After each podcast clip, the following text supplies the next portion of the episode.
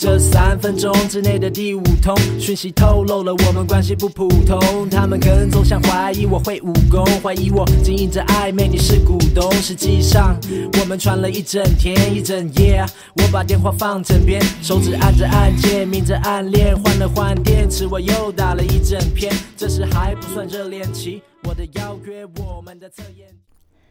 这里是野禅试金教室第五季的第一集，各位听众朋友们，大家好，我是美惠。你们刚刚听到这首舒服、恋爱感十足的歌曲《偷偷》，来自于上周六刚荣获第三十二届金曲奖最佳华语专辑以及最佳华语男歌手蛋宝杜振熙。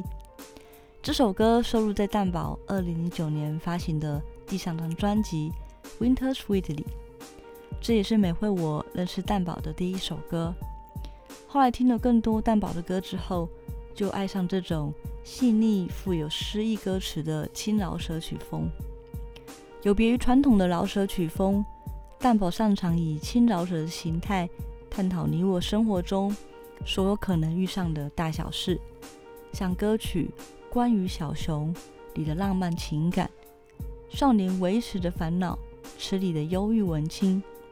巷弄里踩脚踏车的街头观察家，又或是将自己的内在完整的以一种坦诚、毫无保留呈现的内部整修。蛋堡这种自带听觉舒适又充满故事性的文字造诣，也在嘻哈界有了饶舌诗人的称号。独特的节奏与说唱方式，也让他的嘻哈音乐在华语乐坛。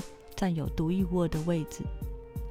今天想分享给大家的这首家常音乐，收录在蛋宝去年自立门户成立的任性的人工作室所推出的同名专辑里。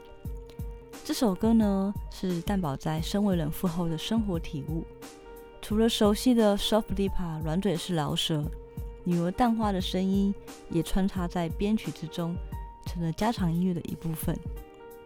而且 MV 还出现了许多食物、咖啡、录音带、洗衣机等日常物品的元素。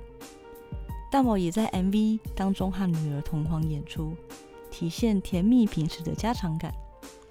除了歌曲中可以见到蛋宝想成为一个能让女儿骄傲的父亲之外，其中歌曲里“你闯入我的日常，变成我的家常”，蛋宝把音乐这件事情。转化成家常创作，就像是不复杂但隽永美味的家常菜。也许常常自我实现和家庭生活是很不同的两件事，但如果我们都能够意识觉察目前的自己正在什么阶段、什么模样，这样一来，是不是生活也可以是自我实现的一部分呢？带给大家这首。蛋堡杜振熙的家常音乐。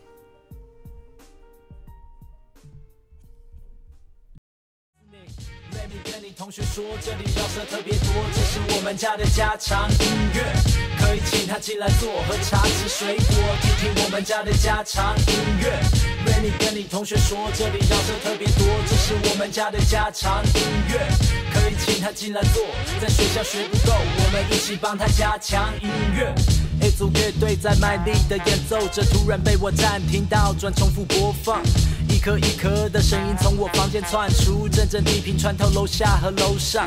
房里弥漫着高浓度的音乐小分子，不管我在听着歌或是想歌词，敲着鼓跳着舞，在我的厨房，你闯进我的日常就变成了家常。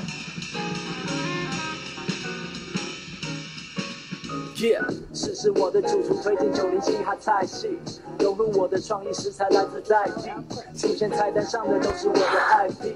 喜欢这种料理自然跳的卖力，嘿，上菜请注意，香味四溢的 Rise and Be。Remy Remy Remy Remy 同学说这里饶舌特别多，这是。